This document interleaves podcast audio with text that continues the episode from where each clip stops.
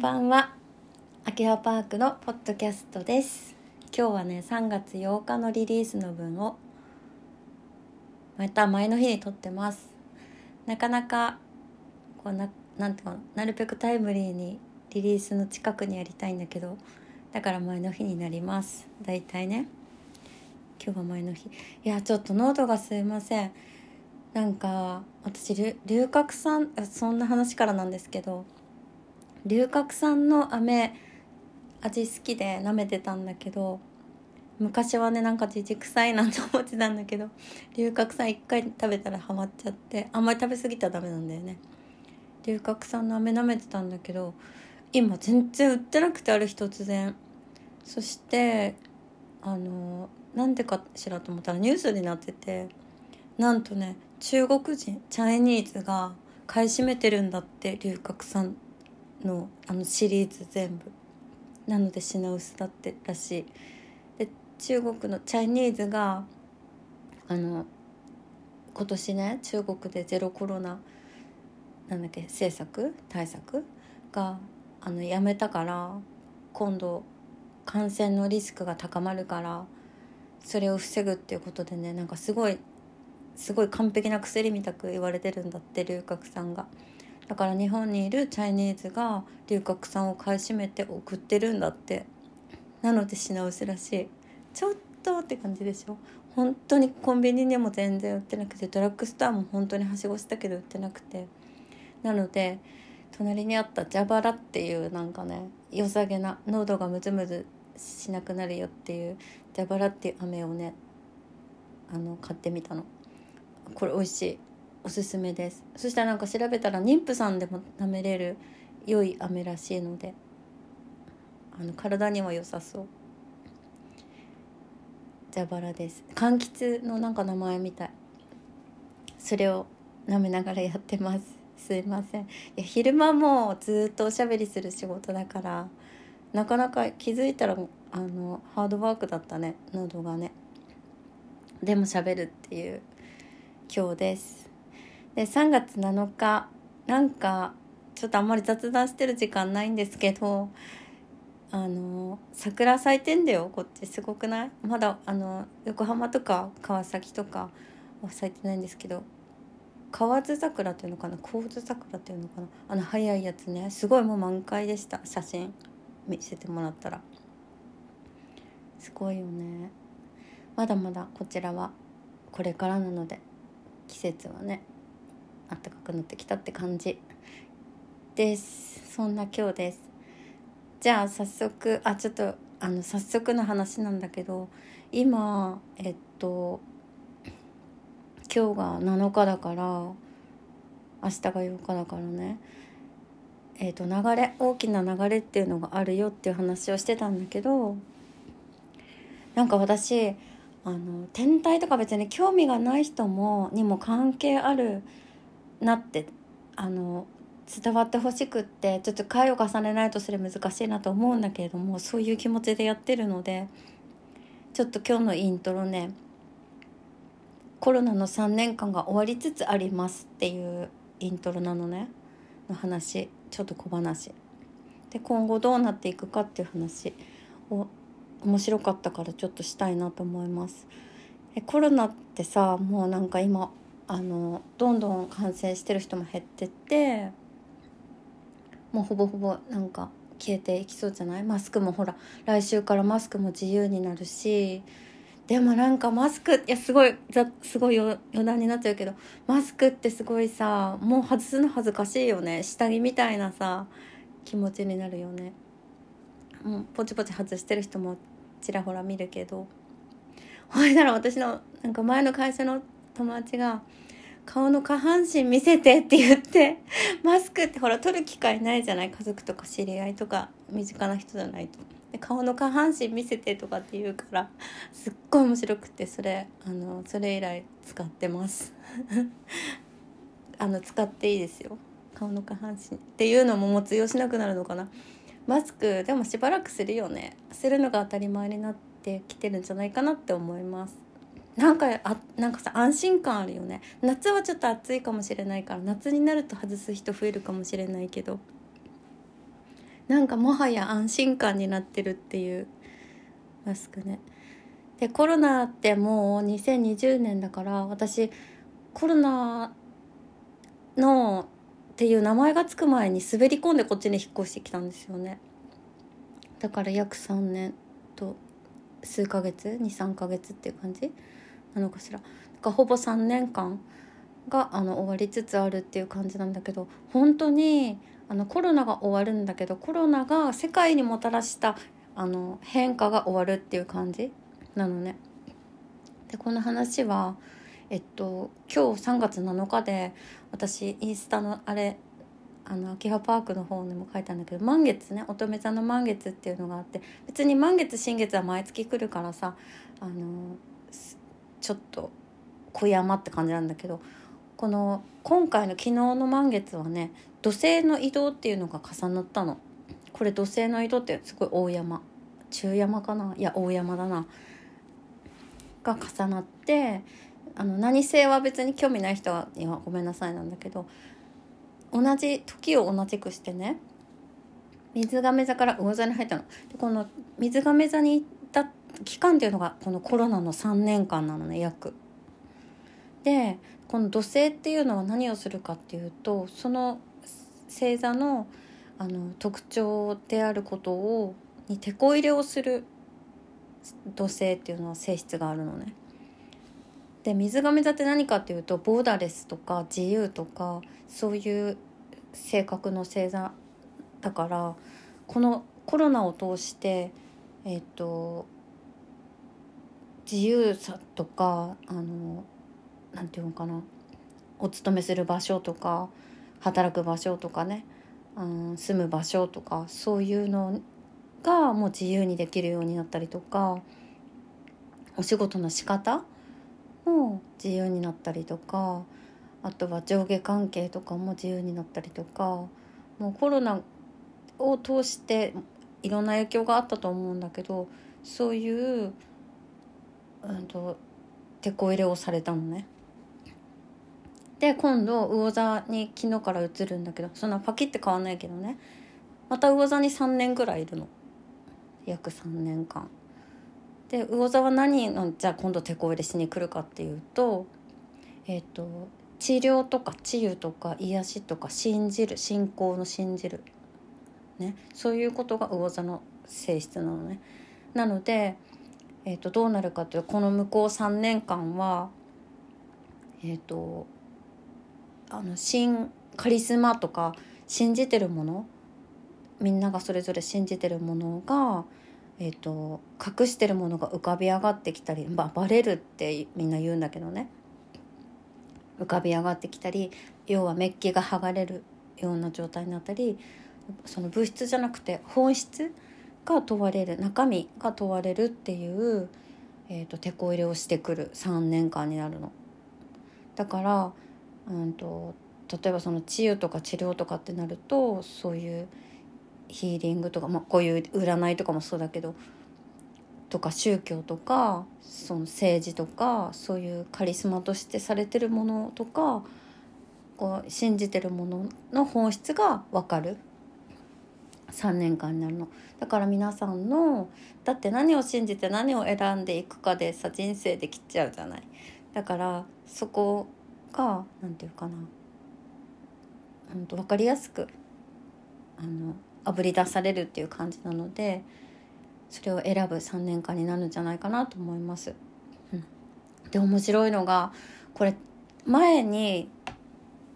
この魚座に土星があったのはいつかっていうとなんと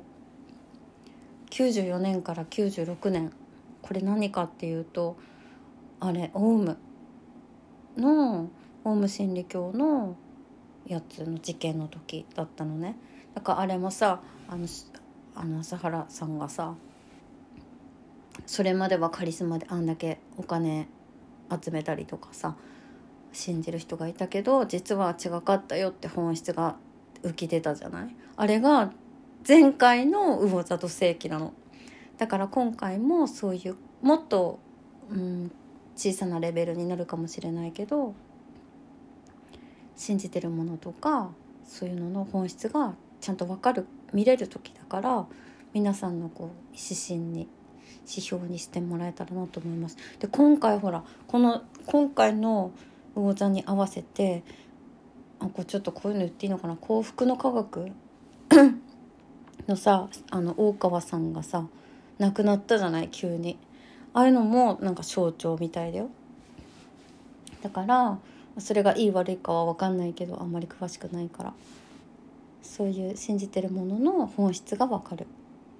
だから逆に言うとこれからなんだろうな作っていこうとか自分で何かお仕事していこうとか思ってる人はあのちゃんと中身が伴わないとお客さんつかないとかそういうう時代。つきにくいよね絶対ね、うん、今まで以上にそうなるよっていう時期に入ります。OK そうどうなっていくのかっていうのはあの予測だけど全部が全部もちろん分かるわけじゃないけど私たちに関係あることといえばそんな感じ。私もそうだからもちろん自分でも作ってるし自分で信じてるものとかあるからそういうものがあなんだ嘘だったんだとか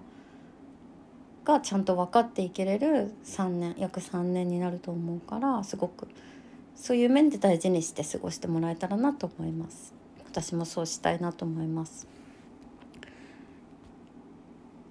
すごいもう10分過ぎちゃった。30分しかないのに。じゃあ本題ね。今日の本題。3月の流れを味方につけるにはもういつも星の話してると思うから星の話じゃなくてもっと具体的にじゃあいつ何をしたらいいのかっていうことを今日はねお伝えできたらなと思います。3月まだ始まったばっかりでそして昨日今日ってあ違う違う今日明日かがあの大事な時って言ったけど3月がほんこの前も言ったけど今さ1月からあ去年の12月の半ばから5月の半ばまでは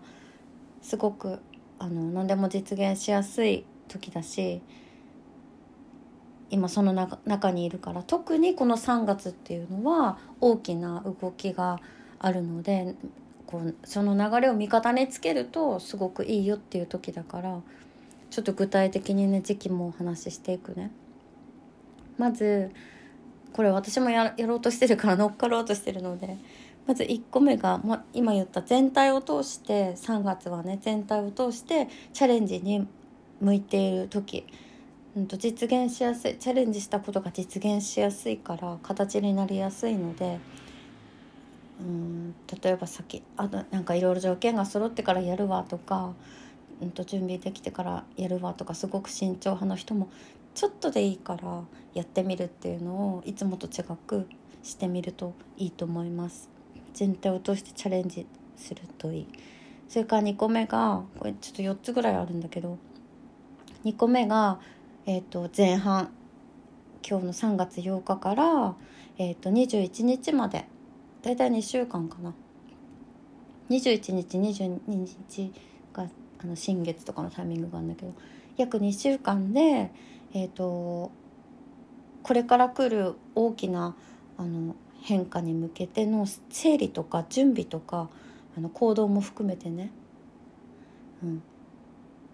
あの取り掛かってください。えっと、表に出さなくても、まあ、出してもいいんだけどプレみたいな感じで。出してもいいしあの行動して、えっと、01まではしてあの向いてる時です。0から1そうするとあの後半で位置が増えやすい。すごく大きく。芽が出ると早いっていう感じ。だから芽を出すまでのところを21日22日ぐらいまでにやっとくといいと思います。準備から。で次3つ目が21日から24日。ここもすごく大きなあの動きがあってあの本当に大きなあの動きなの。冥王星が移動するっていうこの、ね、破壊と再生の星があの移動するっていうねそんな起こしちゃうのっていう思ってもないことをなんていうの変化？があったりするからこの21日から24はねえっと、お正月三が日ぐらいのイベント感があります 宇宙元旦ってねこれ宇宙マニアの人は宇宙元旦って3月21春分の日がそうなんだけどお正月3日三が日ぐらいのイベント感であの過ごしてみるといいと思います。でその時にできてるものとかあるものとか作った自分が作ったものチャレンジして芽が出たものとか芽が出そうなものとかがこの先の全容をぼんやり見せてくれるものになるんじゃないかなっていう感じ、うん、ちょっと皆さんスケジューリングしてみて。で最後が24日以降。ここが、えーと革命さっき言った破壊と再生のところなので革命を起こしやすいとか革命が起きやすいあの時期に入りますだからねあのイメージここで私もねすごくここでチャレンジしようと思ってるのが今までのこういうイメージとかあの定義とかそういうのを変えていける時なんだよね要は。だからうんと私リーディングとかあのかっこ占いって感じでやってるんだけどあのもっと日常的にあちょっとここでビジョン言っちゃうね聞いてる人だけちょっとあの見届けてください。えっと例えばさ美容室とか女のあの、まあ、男性もするかネイルとか自分をメンテナンスするために行くじゃない？あの整体とかマッサージとかうん脱毛とかわかんないけどなんかそういう自分のメンテナンスのために行くようなものになりたいの位置づけが。で今のところさ占いとかってそういう感じじゃないじゃない？だけどそうじゃなくて絶対そういうふうに必要になると思うからそういうメンテナンスをするためにえっ、ー、とやるものとしてなれるようにちょっと革命をこの起こし起きやすい時に乗っかりたいなって思ってねちょっと今いろいろ頑張ってます。進めてます。企んでることがあるんだ。企んでることっていうかそう自分のメンテナンスだけじゃなくてねいろんな節目とかにも使ってもちろんもらっていいんだけど美容室もほらあのよそ行きの時はよそ行き用に行くじゃない？そういう感じで、うんと、そういう位置づけになりたいなと思ってるので今までのあの占いとかっていうねイメージをねちょっと変えたいの。そういうふうに思ってます。っていうのを今日考えてねいたらちょっとニュースであのたけし軍団ってごめんなさい若い人。たけし軍団って知ってますか？たけしがなんか昔あの率いてたあの古文みたいな人たちが軍団がいるの何十人も。その人たちがみんなもう60歳代とか70歳代とかにもなってるんだって。それでなんかもう一回なんか再結成してまた活動するみたいなニュースになっててなんかあのじいちゃんのイメージを変えたいっていうねことを書いてあったの。やだもうまさにこれじゃんと思ってそうだからそういうことがうまくいく期間です。だからなんかお仕事されてる方とかうんとあとお仕事されてなくても取り組みとかでもいいしなんだろうな自分がこう目指す年の重ね方とかある方はあのそういうのがね変えやすい、うん、今までのその常識とか先入観とかを変えやすい時なのでいい時です。それが24日からあの実際に起きやすいからそれまでに01はやっといた方がいいと思います。そんな時期です。この4つの時期と具体的なえーと、行動何をすればいいかっていうところが、ま、具体的なのかな。私の中ではちょっと具体的にしてみました。あのいろんな方に当てはまるように。ちょっとご自身で興味のある方スケジューリングしてみてください。で次。水飲んだ。えっ、ー、と2番目ね。12星座の生き生きスタンス。これちょっと今日盛りすぎたかしら。生き生きスタンスいくよ。12星座別生き生きスタンス。これねそうなんでやろうかと思ったかっていうとその土星の動きがちょっと関係していてそれぞれあの12星座もちろん決めつけたりするのはよくないんだけどこれ太陽星座で見てほしい。太陽星座ってあのみんなが思ってる自覚してる星座でいいです。でこれが12世代の生き生きするスタンスっていうのが世界とか社会とかにのつながり方っていうかどういうふうに、えーと、外側とつながってからお家でいる姿とかじゃなくて一歩外に出た自分の、えーと、特徴なので例えばあとお子さんとかお友達とかあとはマネージメント職場の方とかうまくやっていきたいなとかあの伸ばしてあげたいなとかって思った時に使えると思うんだけどこれをねちょっとね面白い例えがあるからねそれをお伝えしたいなと思ったの。で十二星座ってお羊座から始まるんだけど、えっと、最後魚座ねまで始まるんだけどあ終わるんだけどお羊座から魚座まで12個あるじゃない？これがね人生に例えられるんだよね。か羊座は赤ちゃんで魚座は、うんと、もうこの世の人じゃないんだよね水亀座がおじいちゃんだったかな確かで魚座はもうこの世の人じゃないんだよねでそういうふうに、えーと、成長の順番があるのね。で、うんと、お羊座あとまず最初子供時代っていうかお羊座は赤ちゃん。でお牛座はあちょっと順番に言おうかな。あお羊座お牛座双子座蟹座まで。が、えーと、個人。自分を通して世界とつながる。これまず一括りなの。で次獅子座乙女座天秤座さそり座の方は自分と誰かマンツーマンを通して、うんと、自分の存在価値をあの感じるの。で最後伊手座ヤギ座水亀座魚座の方たちは集団。個人じゃなくて1対1とかじゃなくて集団の中で、えーと、それを発揮するの。っていうまず大きく分けて3つに分かれるんだけど。まず1個目からお羊座お牛座双子座蟹座のとこからいくね。この方たちはあの最初子供ゾーンなの。あそのいいいいとか悪いとかじゃないよ。特徴性格の特徴。私はね好きですこの純粋な方たちが。大好き。で、えーと、お羊座これね英語で表現できてお羊座はね「I am」赤ちゃんの時ね「I am」なのまず私っていう存在自覚をするじゃない？なので自分の、えーと、直感とか望みに従って動くことで自分を表現するとしようとするから思ったようにやることとか思ったようにやってみっていうのが一番その人が生き生きするお羊座これ後でテキストでまとめますね。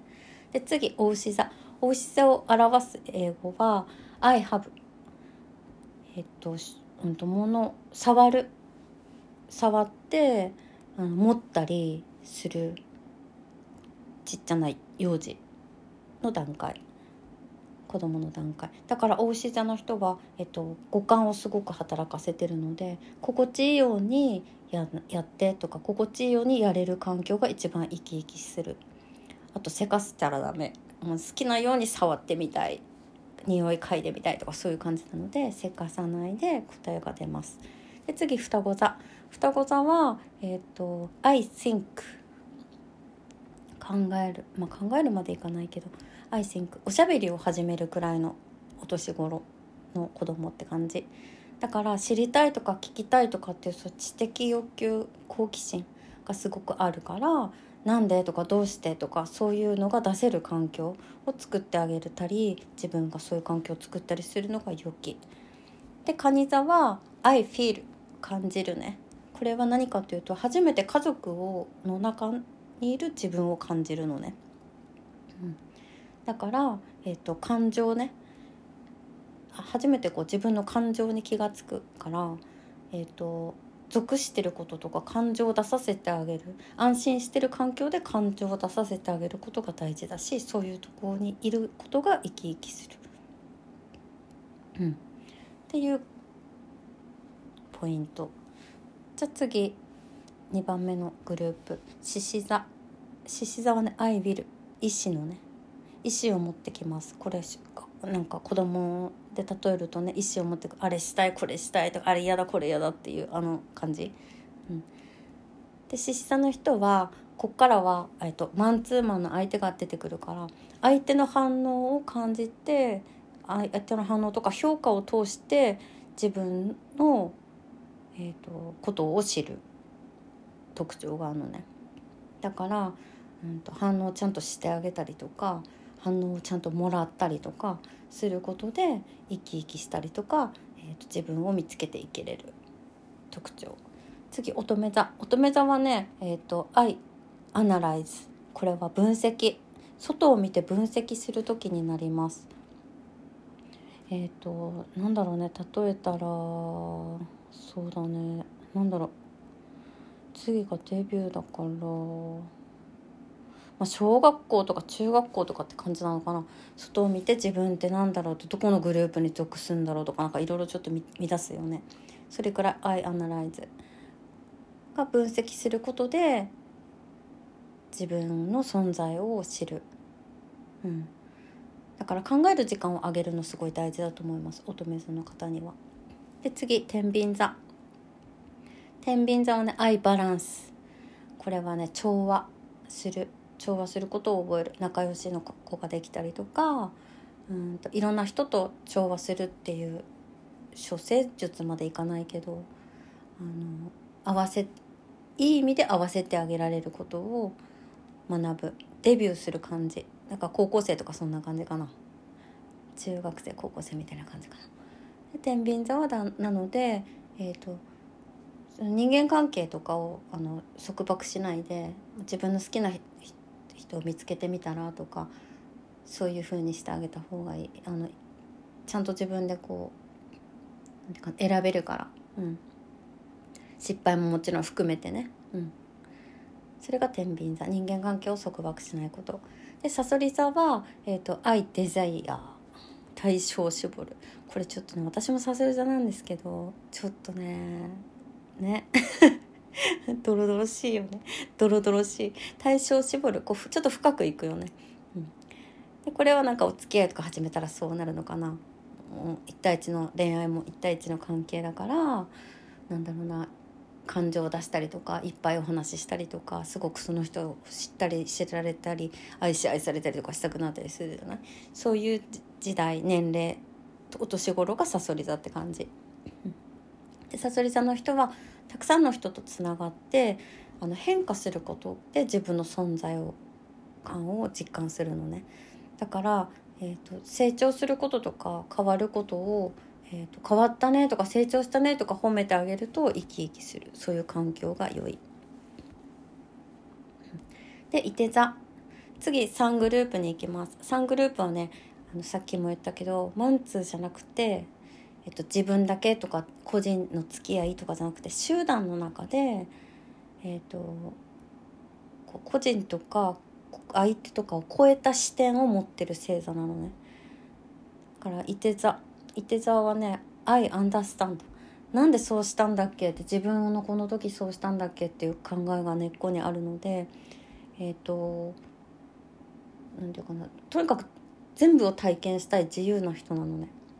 じっとしてられないあのいい意味で全部をだから体験させてあげることがいて座の人は大事、うん、がやりたいと思ったこと全部やった方がいいっていう感じ。がいて座。で次ヤギ座。ヤギ座はね「I use」使うの「use」ね。ヤギ座の方はね役割があるといいんですよ。社会の中で、えーと、自分の存在を、えーと、生き生きとしてあの存在感を実感するから、う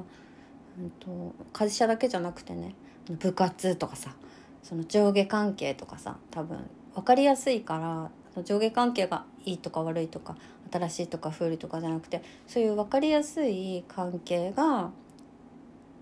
にいることがヤギ座さんはすごく生き生きする。そこでの役割を感じられる、うんと、構成があるところ。環境を作ると良き。で水亀座は愛の知るののね。水亀座さんはえっ、ー、ともっとなんていうかもう役割とかだったら家族の役割とかなんだよね。もっとあのそれを超えます。革命とか自由を求めたい。あれってなんかこうやってやってきたけど本当にこれでいいのかなとか。自分はえっ、ー、とじゃあ何が本事実で何がえっと、そうじゃないのかとかっていうのを考えて自分が見たものだけを信じるっていうのが自分が知ってることは本当だからっていうのが水亀座さんなのね。だからえーと、チームとかグループとか社会の中で、えーと、放置、うんと、放流してあげるのが水亀座さんは良きで最後魚座魚座さんはねなんと「I believe」なんですよ。もうこれあの人間の体を持ってないので魚座さんは。じいちゃんおばあちゃんを超えてあの元は一緒でしょって境界線がないっていう考え方を根っこに持ってる星座さんなので。うんともう信じるものですよ。だから目に見えない大きな流れに任せているのでもうねあの自由にさせてあげた方がいいですね。自分が感じるようにちょっとお牛座とは違うんだけど子供の頃にさ好きなようにやんなさいっていうのとさえっ、ー、と全く逆でもう目に見えないもので判断してるからあの分かってあげようとしなくていいっていうかご自身で決めたんでしょっていう味方になるスタンスでいてあげるのが一番いい。で自分もそういうふうに言ってくれる人を周りに置くとかするとすごく生き生きしていけれると思います。っていうのがちょっと駆け足だったけど十二星座ごとの生き生きするスタンス当てはまるところあったかしらで今回太陽星座ってあの皆さんが自覚してる星座は社会的な星座なのでえっと、表にそれがいっぱい出る人とそうじゃない人といるからみんな当てはまるか分かんないんだけどそれぞれの性格性質はそういう感じなのでよかったらちょっと使えるとこがあったら使ってみてください。じゃあ最後もうはみ出しちゃった時間秋葉パークのリーディングのコーナーなんですけどちょっといいかはみ出してもえっ。とね新たな試みをやるよって書いてるんですけどそう。あの最近さその宣伝とかあのなんていうのどうしたらみんなに前も言ったけど太陽みたいな存在存在私がじゃないよ。な、まあ、慣れたら最高だけど私が提供するものが太陽みたいな存在になってこう皆さんに降り注いで必要な人だけ持ってってくれたらいいなって届いたらいいなって思ってるのね。だからたくさんの人に降り注がないとまずはダメで。それどうしたらいいんだろうなっていうのをずっと考えてて。いろいろ方法はね考えたんだけど考え方とかもあったんだけどちょっといっぱい話してる時間があまりなくなっちゃったから。なんかねそれで先にそっちの話しようか。なんかさご自身でお仕事されてる方とかもいると思うからあのちょっと使えるかなっていう考え方あのその宣伝とかインスタとかいろいろあるじゃない、うん、だけど考え方の一個の例としてこういうのもあるって思ってもらえたらいいんだけど例えば私がちょっと考えてたのはあの対面か非対面かっていうのもあるじゃない？得意な方とかこれも両方やったらいいと思うんだけど今の時代。営業もさ対面の営業とさ非対面のさなんだろう電話営業とかそういうのもあるじゃない？あのオンラインは非対面です。実際会ってないのは非対面。うん。それの違いとかそれをこう両方どういうふうに使うかとかがまず1個目ね。で次2個目。うんと1対1マンツーが得意か一対大勢が得意かこれ人によると思うんだよね。うん、なんかそういうのもえっ、ー、となんていうかな。結局さ口コミとかがすごい一番大事だし口コミがないとあの伝わって必要な人にも伝わっていかないから。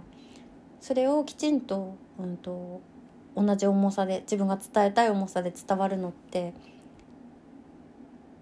人じゃない？そう考えたら1対1か1対大勢かどっちが得意だろうって自分が分かるのってすごく大事だと思うから。そこも知るといいと思います。私は1対1がいい。いいっていうか向いてる。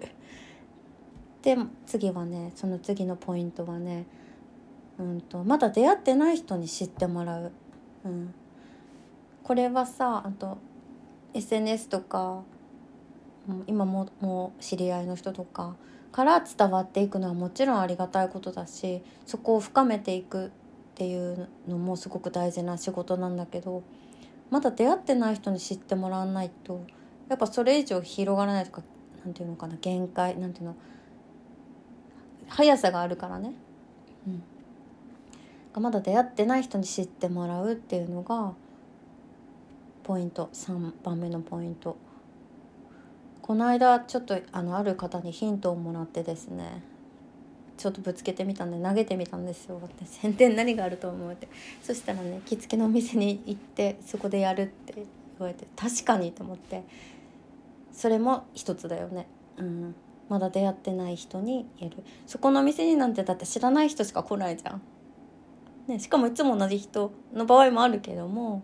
違う人が来たりとかするからどんどんどんどん出会っていけるしイベントされてる方とかもそうだよね。まだ出会ってない人に知ってもらう。うん。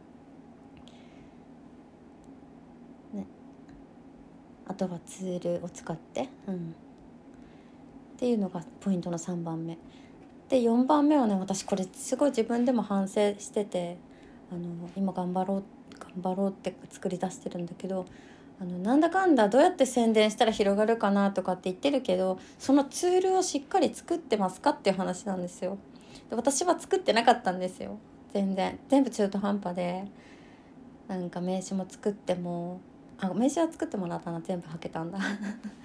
なんかホームページもちょっとなんか中途半端になっちゃったりチラシもあの作ったけどなんかちょびっと配って終わっちゃったりとかそういうんじゃなくてもっとあのこれまでの経歴とか強みをまとめたりとかそれを見て「え何この人人に興味ある」とか「これに興味ある」とかちゃんとギュッと思えてもらうものツールをちゃんと作ること。がすっごいなんか抜けてたなって自分で思っててそれをねこの準備期間、まあ、2週間もいらないからもう23日であのやりますから。ね。それちょっとこの何かご自身でお仕事されてる方の参考になったらなと思ってちょっとポイントを4つほど紹介させてもらいました。で最後新たな試みってね何かっていうと私もこの革命を起こしたいので乗っかろうと思ってこのチャレンジの1個流れに乗るチャレンジの大きな1個としてえっとね、うんと、リーディングの出張をやろうと思ってるの。ただあの行ったりするちょっとそのやりたいことと違うから効率とか何て言うかな。コストとかね。いろいろそういうバランスを考えるとあとその届いてほしい人とかを考えるとリアルな話。一番バランスが良くて一番こう届けたいものが届けられるなって思ったのが、えー、と出張行くんだけど5人以上集まったあの来てくださる方がいる場所に出張してリーディングしますよっていうのを、えー、とやり始めたいと思います。うん、でただそれもあの1人、まあ、もちろんその場でね40分のやつとかやってもらってももちろん構わないんだけどあのいっぱい待ってる人がいるとしたら大変だからちょっとあの20分1人20分でえっ、ー、とちゃんとギュッとやって少しコンパクトなリーディング。でも見たいことを1個だけちゃんと見るっていう。5人以上集まったところには出張行きます。あ今のとこ神奈川県内のみ。都内は大相談です。あと札幌とか根室とかあの道東とか帰った時は集めてもらったらやる。5人以上で出張扱い。できますっていうあのコースを始めますそうするとやっぱ会ってあのお伝えできる機会も増えるかなって思ったの。ね、オンラインでもちろんできるのもメリットたくさんあるしお互いにねあるから基本はオンラインでやりたいんだけどそういう風な機会も、えーと、作りたいなって思ってるのでまたインフォメーションします。というわけですっごい盛りだくさんでしたけど40分になりそうだから今日はこの辺でおしまいにしたいと思います。ではね次回はね再来週の22日になります。何の話？ちょっと愛の話をしようかなと思ってるさ。あの周りにパートナーのパートナーシップすごいそれぞれカラーのあるパートナーシップがすごいたくさん私いてて。いっつもなんかなんていうかな。はなんかいつかこういうのまとめたいなって思ってて。なんか見てて最高って思うあのパートナーシップがいっぱいあるのでそういったことについて